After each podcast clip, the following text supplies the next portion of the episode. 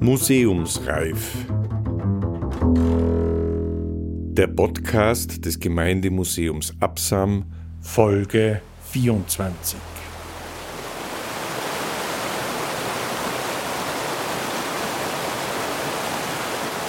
Die Deserteure im Fomperloch oder Geschichte im Abseits.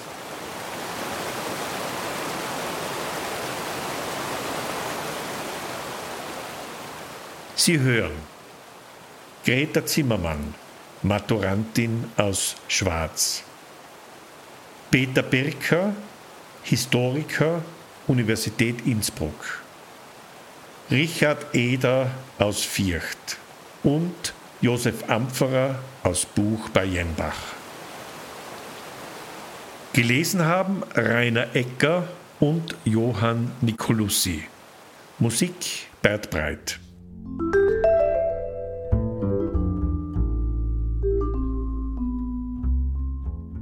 Geschichte im Abseits Teil 1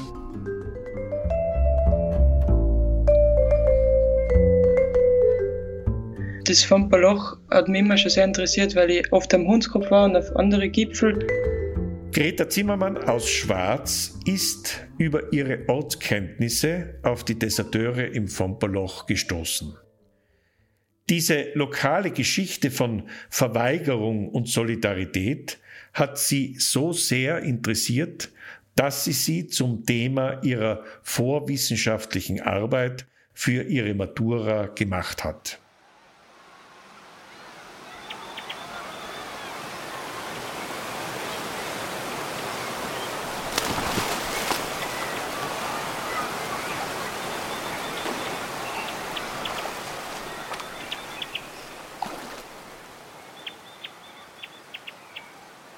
Das Fompaloch ist eigentlich extrem bekannt. Im Sommer beim Baden, beim Schwimmen, das ist halt einfach wunderschön. Und durch Instagram mit den ganzen Hashtags ist es in Tirol so aufgepoppt, wie überhaupt in den letzten zwei Jahren. An einem Samstag, an einem August, 30 Grad, sind da 500 Leute drin.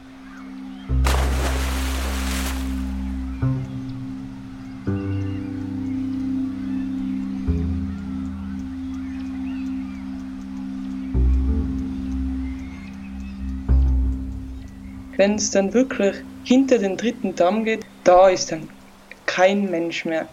Die Natur ist da extrem unberührt und es ist sehr steil und sehr schroff und extrem gefährlich. Manche Passagen, wie zum Beispiel die Katzenleiter, könnte man ohne Klettersteigausrüstung nicht bewältigen. Also könnte man schon, aber es ist auf jeden Fall mit Kletterausrüstung besser. Also sehr abgeschottet und unberührt.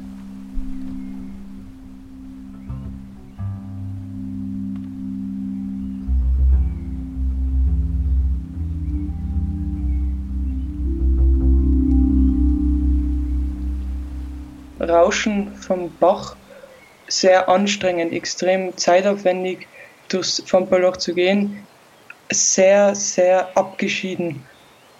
Das ist fast nicht begehbar. Es ist so eng und erst später dann, wenn sich das Tal richtig erst ausbreitet, da würde ich sagen, kann man auf jeden Fall auf die andere Seite sehen. Auf die andere Seite hinübersehen.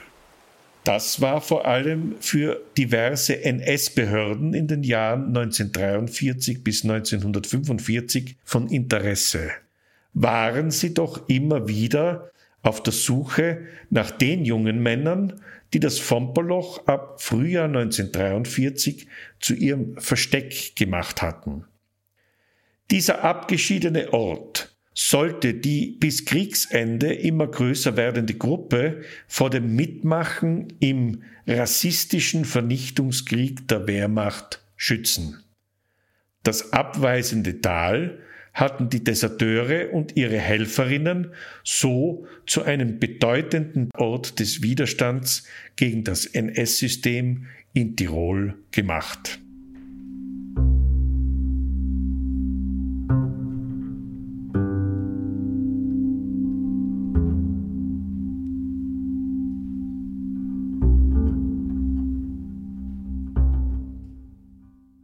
Die Tatorte der Verfolgung von Wehrmachtsdeserteuren wiederum sind eines der Themen von Peter Birka, Historiker am Institut für Zeitgeschichte der Universität Innsbruck, der sich seit 2019 in einem Forschungsprojekt für drei Jahre mit Desertion in Tirol, Vorarlberg und Südtirol beschäftigt. Ja, selbstverständlich gibt es in Tirol eine ganze Reihe von Tatorten der Verfolgung von Deserteuren. Die wohl bedeutendste ist die Hinrichtungsstätte am Baschberg in einem Steinbruch, wo verurteilte Soldaten hingerichtet worden sind. Die meisten, die hingerichtet worden sind, ähm, wurden wegen Fahnenflucht, also wegen Desertion verurteilt. Und wir kennen bisher die Namen von 18 Soldaten, die am Baschberg erschossen worden sind. Diese Hinrichtungen haben bis in die letzte Phase des Krieges stattgefunden. Der letzte, der dort erschossen worden ist, war der Innsbrucker Deserteur Ernst Federspiel. Neben dieser Hinrichtungsstätte gab es natürlich auch Haftanstalten und Gerichte. Das Divisionsgericht 188 und das Divisionsgericht 418 hatte zum Beispiel in Innsbruck Außenstellen und Gerichtsstellen. Verurteilte oder in Untersuchungshaft befindliche Deserteure wurden in Haftanstalten eingesperrt bis zu ihren Prozessen. Diese Haft war einerseits im Polizeigefängnis und zum Teil aber dann auch in der, im Wehrmachtsgefängnis äh, in der Konrad-Kaserne.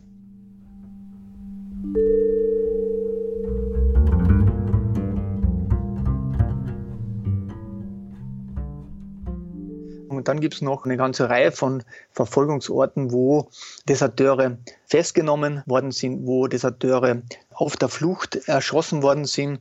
Und diese Orte befinden sich über das ganze Land verteilt, zum Beispiel an der Grenze zur Schweiz bei Pfunds wo Deserteure versucht haben, die Grenze in die Schweiz zu überschreiten und dabei gejagt oder verfolgt worden sind und dann versucht haben, den Inn zu überqueren und im Inn ertrunken sind. Also es gibt eine Vielzahl von Orten der Verfolgung von Wehrmachtsdeserteuren in Tirol. Äh, einerseits eben diese institutionalisierten Orte der Wehrmachtsjustiz und andererseits die Orte der konkreten Verfolgung von flüchtigen Wehrmachtssoldaten.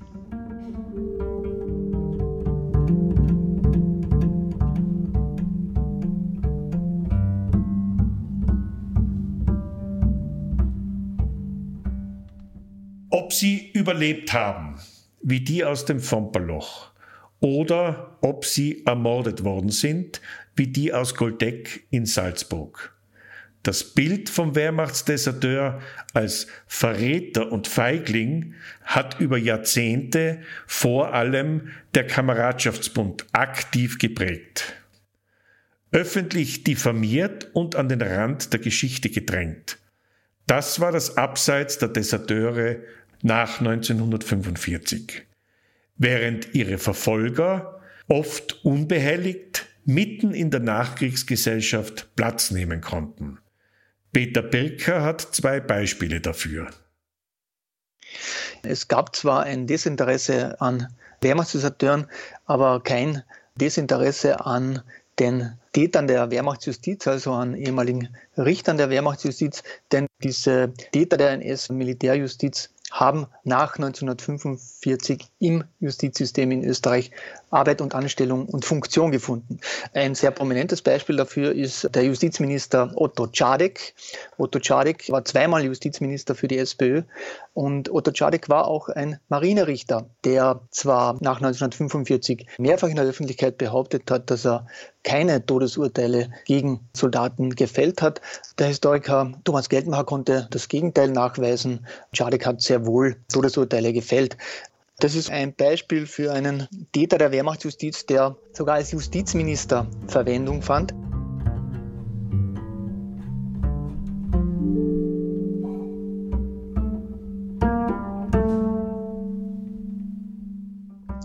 Ein Beispiel für die Karriere eines Wehrmachtsjuristen in Tirol ist Oswald von Gschließer. Oswald von Gschließer hat an der Universität Innsbruck habilitiert, ist dann Wehrmachtsjurist geworden und war Richter und Funktionär dieser Wehrmachtsgerichte der Division 188. Das Interessante ist, dass Oswald von Schließer bereits im Sommer 1945 ein politisches Amt übernommen hat. Die Tiroler Landesregierung setzte ihn als Leiter des Amtes für Wiedergutmachung ein, also jenes Amtes, das darüber entscheiden sollte, welche Opfer der NS-Verfolgung soziale Leistungen bekommen sollten. Und damit zusammenhängend ist es sehr bekannt, dass dieser Ausschuss beschlossen hat, dass Soldaten, die aus der Wehrmacht desertiert sind und die dafür verfolgt worden sind, keinen Anspruch auf diese Wiedergutmachungsleistungen haben sollen.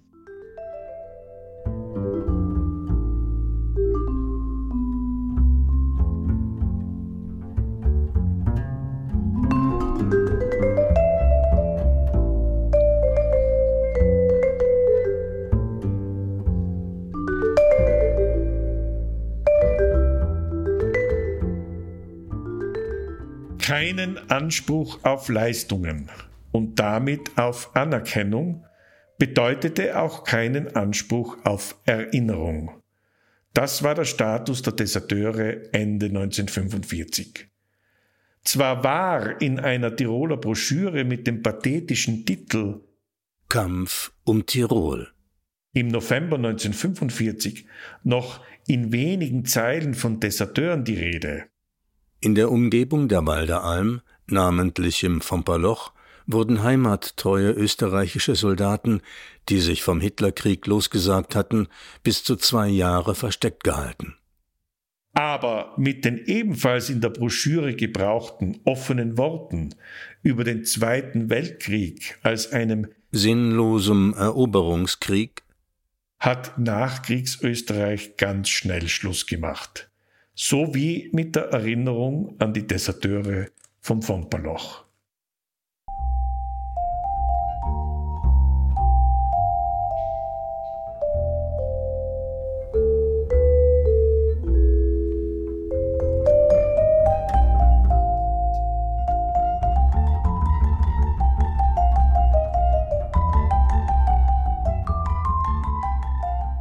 Geschichte im Abseits Teil 2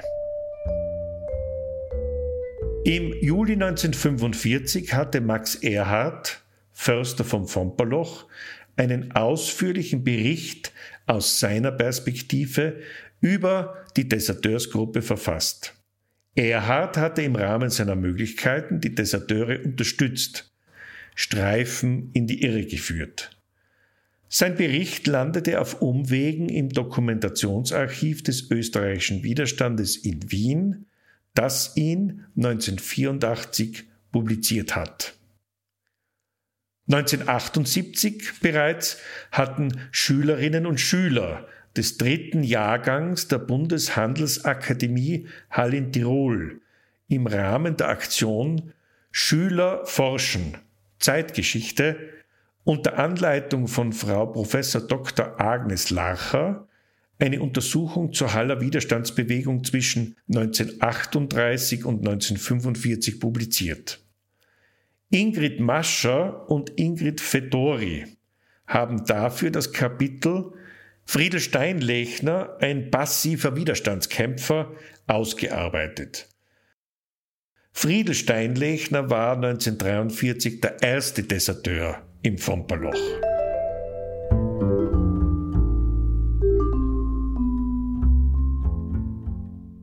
Ansonsten hatte die Zweite Republik in kürzester Zeit ihren Frieden mit den fast 700.000 NSDAP-Mitgliedern und den rund 1,2 Millionen Wehrmachtssoldaten gemacht. Nach Deserteuren hat niemand gefragt. Erinnerung und Wissen sind in einem abgeschotteten Kreis verblieben. Für keine Dorfchronik, schon erst recht für keine Ehrung mussten Details festgehalten oder nachgefragt werden. Österreich hatte so schon früh sein gesellschaftliches Urteil über Verweigerer gesprochen.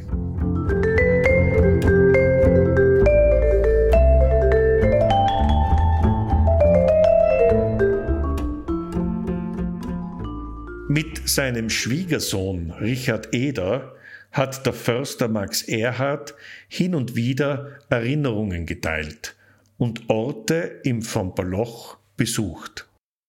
Ich war nur drunten und habe dann gesehen, wie sie das ausgeschobt haben, wegen Wind wahrscheinlich, mit Moos haben sie zwischen die Dinge ausgeschobt gehabt. Nicht? Das wäre also ich drinnen war, war es eigentlich noch ein bisschen besser erhalten, weil ich war drinnen 1951 oder 52 war ich da drinnen.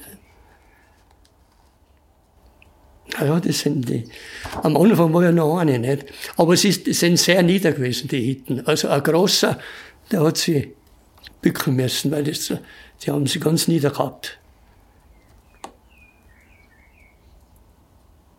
Es war sehr steil, muss ich sagen. Nicht? Also überhaupt, wo man am Anfang, wo man runtergegangen ist und es ein bisschen besser geworden, wo die Hütten dann hingebaut wurden. Aber man sieht ja auch, dass da gleich schon der Abgrund wieder runtergeht. Nicht? Und da, von da wäre es dann runtergegangen ins Vampaloch, am Bach, auf der Bach runter, nicht? Und da habe ich eben bei einer drinnen noch, wie gesagt, das ein, ein Militärkappen. Oder einer drin habe ich gefunden gehabt. Nicht? Mit Schaufeln halt und Pickeln, damit sie überhaupt so einen eben Platz gekriegt haben, weil das ist ja verhält, gut, da hinten ist wir ein bisschen, geht's, aber das geht dann gleich wieder, hinterbei gleich wieder steil auf. Und damit sie die hinten überhaupt hinterbracht haben, haben sie das händisch wegarbeiten müssen da nicht. Und er hat nur gesagt, er hat immer Angst gehabt, weil sie, ich meine, mir versteht's, weil sie alle wieder raus sind. Viele heimgegangen sind, nicht? Das, klar, die wollten ja wieder einmal zur Familie und alles, nicht? Und, und da haben sie eben immer Angst gehabt, dass wenn sie mal einen erwischen oder was, und den hätten sie wahrscheinlich so in die Mangel nehmen, nicht, wie es die Nazis gehabt haben, dass es sicher gesagt hätte, nicht, oder was. Und am Winter natürlich ist es ganz schlimm gewesen für die drinnen, nicht, weil da hätten wir jede Spuren da alles gesehen. Nicht. Josef Ampferer folgte dem Revierjäger Martin Steinlechner nach, einem zweiten wichtigen Unterstützer der Deserteursgruppe im Fomperloch. Der Martin Steinlechner und der Max Erhard, der waren durch zuständig zu dieser Zeit. Max äh, Erhard war Fürster, der Martin Steinlechner war Jäger, haben weiter informieren können, diese Leute da, dass sie sich ruhig verhalten. Weil sie waren haben Informationen gekriegt, wenn Razzia kommt, weil so die Bevölkerung hat einiges gemunkelt, wieder mal in der Nacht oder ähm, diese Leute wie der Klucker und der Friedel gesehen worden sind. Ne? Die haben ja, haben ja eine Nahrung holen. Hat vom Wildern allein ist nicht gegangen. Ne? Und mit Wildern, das hat der, Martel, Steinlechner, hat das natürlich unter den Tisch laufen lassen müssen. Ne? Aber wissen Sie, das ist damals so gewesen, ich habe zum Beispiel lange nicht gewusst, dass der Steinlechner Martel Steinlechner heißt. Weil damals ist nur mit den Hausnamen gesprochen worden und der hat Plattner geheißen. Der war der Plattner Martel, ich habe nur gewusst, der Plattner Martel. Und genauso was beim Glocker Hansel, der hat auch Hasenhansel geheißen. Weil am Ummelberg der oberste Bauer war der Glocker, der Hasenbauer. Da hat man nur, ich habe praktisch lange nicht gewusst, dass der Glocker heißt. Und die sind dann oft zu meinem Schwiegervater hergekommen und haben natürlich jetzt über die Sachen gesprochen. Nicht? Weil der Glocker war ja einer von den ersten, was drinnen war. Und dann haben sie mir natürlich, da haben sie da draußen halt öfters darüber gesprochen. Und mich hat das natürlich narrisch interessiert und dann hat mir der Schwiegervater allerhand erzählt. Nicht? Unter anderem auch, dass er bei den Kontrollen, was immer waren, sagen wir von der Militärpolizei oder von der Gestapo, hat er als Förster, weil er ja Förster war im Ummelberg und im ganzen von Baroch, hat er bei den Kontrollen immer mitgehen müssen. Jetzt hat er immer erfahren, wann Kontrollen waren. Und hat er sofort wieder einen Bekannten oder was raufgeschickt, den Ummelberg, weil Auto oder was hat es ja nicht gegeben. Sind, und zum Beispiel meine Frau oder die Schwester von meiner Frau, die war älter, die hat er öfters auch geschickt. Die haben jetzt Fuß oder mit dem Fahrrad bis Dörfers und dann sind sie halt aufgelaufen in Ummelberg und oben die verständigt. Ab, ab November ist bis zum März ist mit der Sonne nichts. Ja.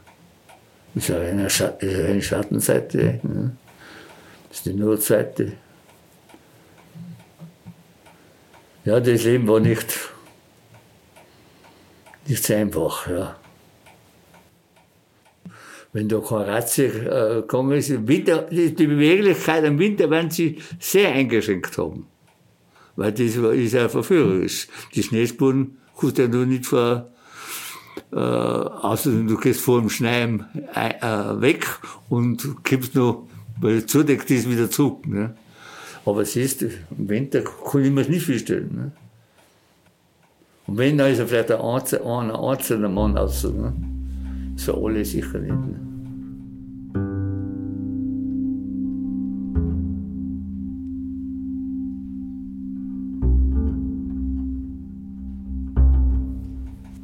Die haben gemeint, der, der Krieg ist demnächst fertig. Ne? Aber von 42 oder 43 bis 45 ist es ist eine lange Zeit, ja.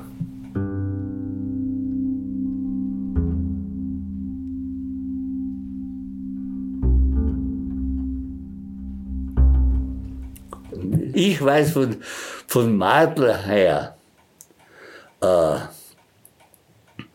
dass wenn ich richtig informiert bin, ist der Bichler Friedel, der Steinlechner Friedel und der Klucker Hans. Das waren die zwei ersten. Und nachdem sind einige Zeit später sind dann nachher Donner, ein Donner vom Nummelberg, einer, Pump, Düsiger, äh, Fritz, leben alle nicht mehr, leben alle nicht mehr. Aber man hat eigentlich nicht viel rechnen mit, wenn man gefragt hat, wie habt ihr so tun und so, dann haben sie alle ein bisschen ablockt. Also das sind meine Erfahrungen gewesen.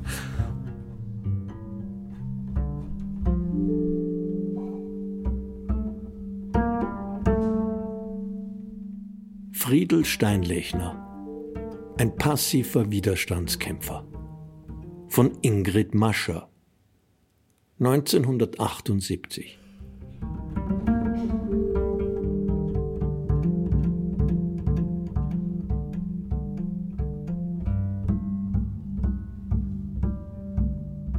Alles begann damit, dass Steinlechner, ein junger Gnadenwalder, in seinem Heimatort eine Rauferei zwischen einem Fritzner, einem Serben und einem Nazi beobachtete. Dabei erlitt der Fritzner einen Nasenbeinbruch und der Serbe wurde an der Schlagader verletzt. Der Täter war ein nationalsozialistisch gesinnter Urlauber und sollte am nächsten Tag wieder einrücken. Friedel Steinlechner musste daraufhin vor Gendarmen über seine Beobachtungen aussagen. Acht Tage später wurde er zum Bürgermeister von Gnadenwald vorgeladen. Man wollte ihn zwingen, zugunsten des Nazis auszusagen. Steinlechner weigerte sich und erhielt daraufhin am ersten Sonntag im März 1943 den Einberufungsbefehl. Am 27. März rückte er nach Viercht ein. Der Vater war der Meinung, dass der Krieg nicht lange dauern würde, dass man aber trotzdem nicht wisse, wann und wie Friedel heimkehren würde. Dazu kam, dass Vater und Sohn den Krieg wie auch den Nationalsozialismus ablehnten und daher nicht bereit waren, dafür Opfer zu bringen. Gemeinsam mit dem Jagdaufseher Martel Steinlechner und seinem Vater hatte deshalb Friedel schon vor seiner Einrückung nach Viercht vereinbart, dass er aus der Kaserne fliehen und sich im Fomperloch verstecken würde. Am 21. April war es dann soweit. Friedel Steinlechner gab vor, dass sich ein altes Fußleiden wieder bemerkbar mache und wurde darum zum Innendienst eingeteilt. Mit zehn Mark Löhnung und ein wenig Proviant ging es dann am Posten vorbei und Richtung Rettenbachhütte, der gemeinsam mit dem Jagdaufseher bereits ausgestattet hatte. Friedel getraute sich einige Tage nicht aus der Hütte, wurde dann jedoch vom Jäger in ein etwas höher gelegenes Versteck gebracht, in dessen Nähe er etwas später einen Unterschlupf im Ausmaß von 2,5 mal 3 Metern baute. Ah ja, nein, da sind vorher, ist er natürlich wahrscheinlich in der Rettenbach-Hütte gewesen und vermutlich auch in der, in der Au drinnen, nicht? Das ist eine Jagdhütte, wo man über den Klappensteig reinkommt, nicht? Und der ist sehr ausgesetzt. Ich bin mit der Frau auch öfters gegangen, aber es ist schon ein bisschen sagen wir, schwieriger zu gehen. Nicht? Also man muss schwindelfrei sein. Und da hat er an und für sich mit, die, mit dem Militär nie einbrauchen. Weil die haben sich schon gar nicht aufgetraut in der, Katzenlaterhaus drinnen, im Zwerchloch. Das sind auch so Seilsicherungen und das weiter bis zum Zwerchbach ist er, hat er nicht gehen brauchen mit ihnen. Nicht? Aber da haben sie natürlich immer auf die andere Seite um mich geschaut und überall ob sie was sehen. Und, und genauso, wenn dann die Gallen eine ist mit ihnen, da haben sie halt auch überall mit die geschaut und alles. Und, und der Martel war ja durchaus eigentlich immer oben am Walder Joch oben. Und von da aus hat er natürlich schön habe ich gesehen, einen Ummelberg, nicht? Und jetzt weiß ich auch immer, welche Frau das war, die was, wenn Kontrollen gekommen sind, die Wäsche aufgehängt hat, immer die Weiße, nicht? Dann hat er sofort, wenn eine heraus waren, sagen wir bei ihm in der Jagdhütte um, die verständigt, dass sie verschwinden. Nicht? Und das war ja, da haben sie ja Zeit gehabt, weil bis die da dran waren, das ist ja, da gehen wir ja doch wieder, bis wir da zwei Stunden, bis wir da um seine Jagdhütten haben oder was gewesen ist. Nicht? Genauso von Paloch eine bis ins Zwerchloch gehst, war beinahe zweieinhalb bis drei Stunden. Nicht? Mit absoluter Sicherheit. Ne? Ist das ein guter Platz gewesen bei denen? den finden, da brauchst du einen Hinweis. Sonst gehst du dreimal oder zehnmal vorbei. Ja. Und der Zugang natürlich über den Gang Richtung Knappensteig. Und vom Knappensteig haben wir müssen ja, links von, von, der, von den Graben haben wir müssen aussteigen. Ne? Das ist ungefähr ja, 300, 400 Meter nach unten gegangen. Und weiter unten sind nachher die, die, die schon ein bisschen felswendig, ist schon ein bisschen steil, wo über das Lamsel, das ist von links von Lamsel oben, ist diese Stelle. Ja. Man sieht von oben nicht ein, man sieht von unten nicht ein und von der Vis-à-vis-Seite, ja, muss man schon wissen, wo sowas ist. Es ist ja im Wald gestanden. Also das war gut getarnt und gut gedeckt. Das muss man schon sagen. Also Einsehen von Hexen von Hundskopf haben mit Zufall, aber es ist, ist fast unmöglich. Ja.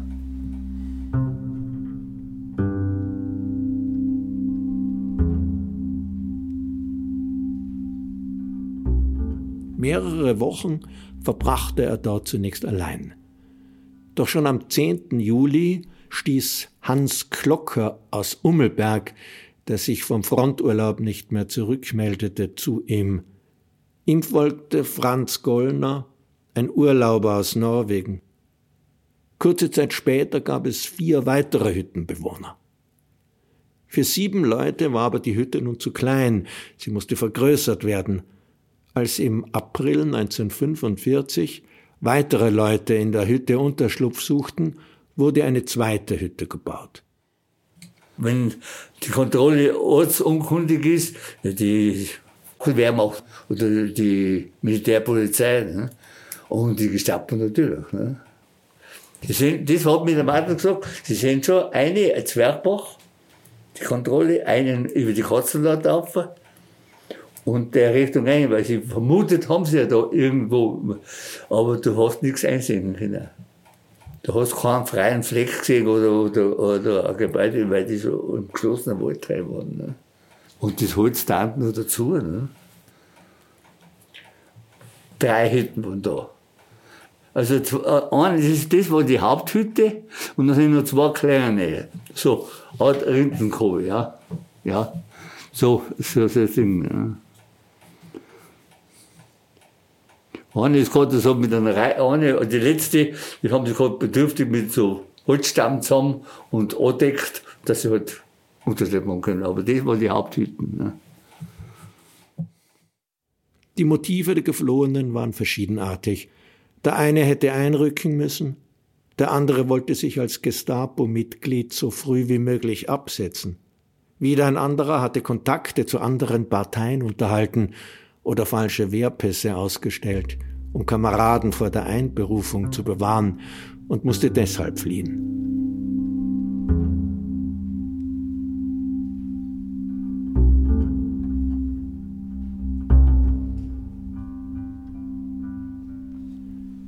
Das schwierigste Problem für die Hüttenbewohner war die Versorgung. Zettel, auf denen der erforderliche Proviant angeführt war, wurden zuerst im Wald deponiert. Steinlechners Vater übergab dann das Esspaket dem Jäger Martel Steinlechner, der es in die Hütte brachte. Für den Winter mussten Vorräte angelegt werden, denn es kam darauf an, keine Spur zu legen.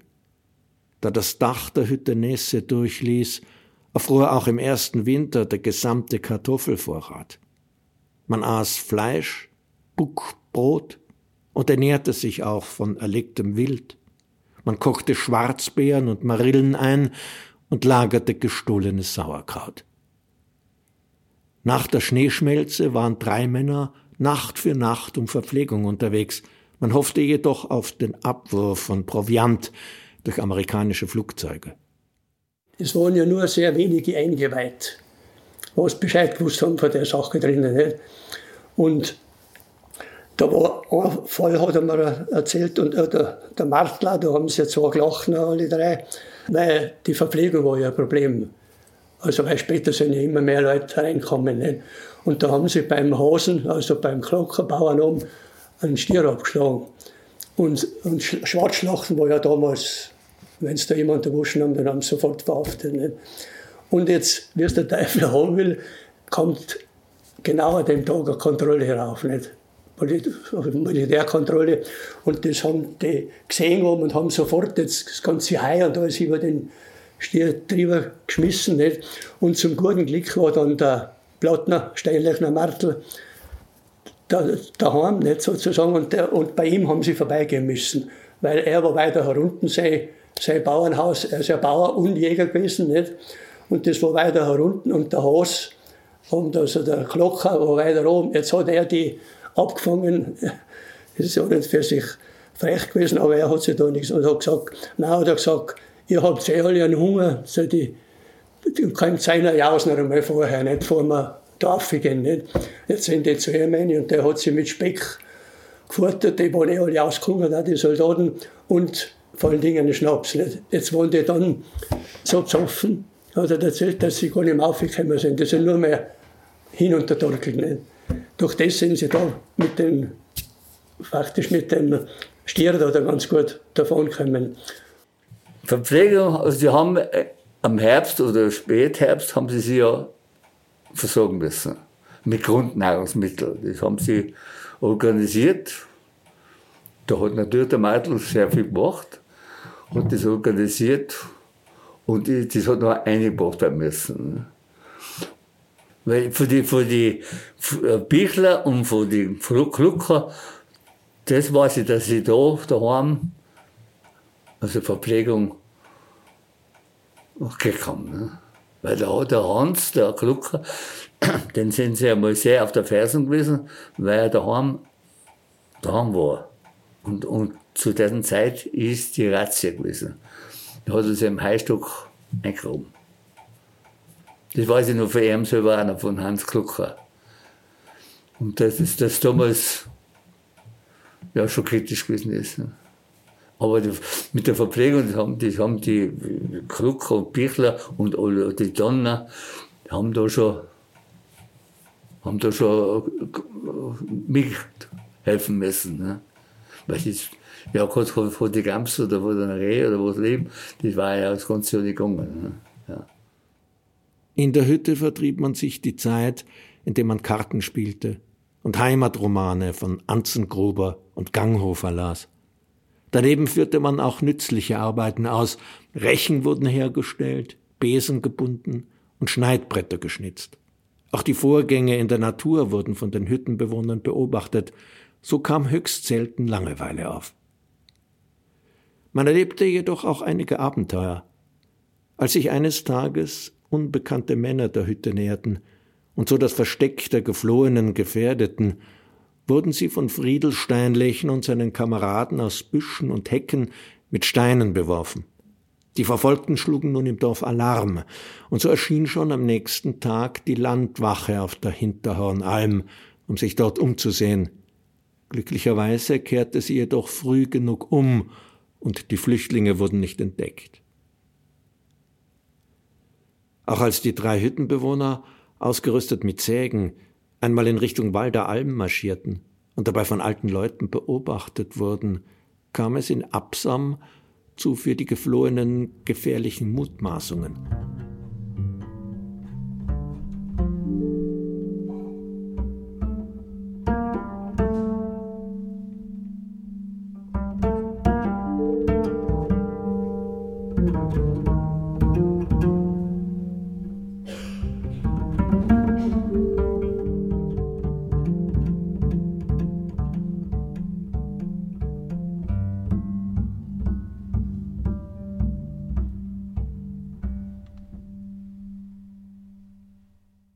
Dass sie, dass sie, das hat mir der Hans gesagt, dass zum Schluss war die Sache sehr gespannt. Ne? Also, dass sie nicht gewusst haben, ob sie sich nicht gegenseitig umlegen. Ne? So, so gespannt war die Lage. Ne? Das haben sie gar nicht vorher sehen können. Und dass sie nachher gezwungenermaßen dieses Leben oder diesen Aufenthalt weiterführen haben müssen, bis auf Tod oder, oder geht gut. Das waren sie alle sicher. Wenn sie aufkommen, sind sie weg. Aber sie selber untereinander waren ja auch, das war ja zermürbend. Ne? Und das, das weiß ich von Klucker Hans, der gesagt hat, am Schluss, er ist nachher schon mehr heraus gewesen. Zum Schluss war es dieser Lage so gespannt, nicht? wenn einer durchtrat, nachher. Aber die Nervensituation war es hochgespannt, ja. Das Nervliche, ja. Da die Flüchtlinge kein Radio hatten und auch selten Nachrichten aus dem Dorf erhielten, kam für sie die Mitteilung am 1. Mai 1945, die besagte, dass die Fomper Locher jetzt ihr Versteck verlassen könnten, überraschend. Als Friedel jedoch am 2. Mai zum ersten Mal nach zwei Jahren wieder die Küche seines Vaterhauses betrat, machte er zunächst eine furchtbare Entdeckung. Sieben Unteroffiziere und ein Feldwebel vom Absamer Militär aus dem Lager Eichert, also SS-Leute, hielten sich dort versteckt. Sie waren, wie Steinlechner später erfuhr, desertiert. Friedel brachte sie dann auf die Garnalm, wo sie sich länger verborgen hielten. Jetzt hieß es jedoch auf einmal, dass die Fomperlocher zu früh ihr Versteck verlassen hätten. Die Machtübernahme durch die Widerstandskämpfer sei noch nicht gelungen. Zu einer Rückkehr ins Fomperloch war jedoch keiner der Flüchtlinge mehr zu bewegen. Zum Glück gab es trotzdem keine Schwierigkeiten.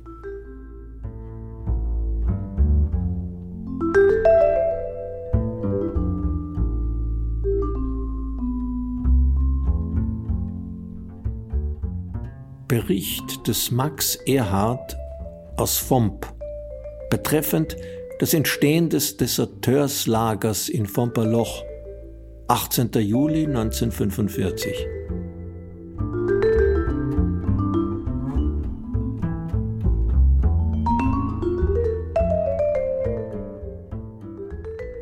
Die ganze Belegschaft des Lagers war mit zehn Militärgewehren samt Munition und außerdem jeder Mann mit Revolver ausgerüstet.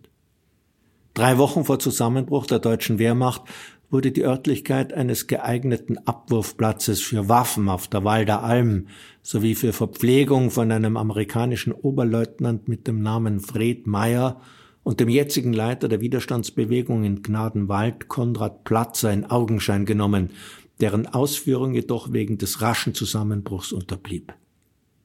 Ein aktiver Widerstand dieser Deserteure wäre im Fall der Notwendigkeit in Aussicht genommen gewesen. Es wissen so viele Leute nichts drüber, aber es ist so wichtig, dass man ein aufgeklärteres Bild über die Kriegsverweigerung und Desertion vermittelt.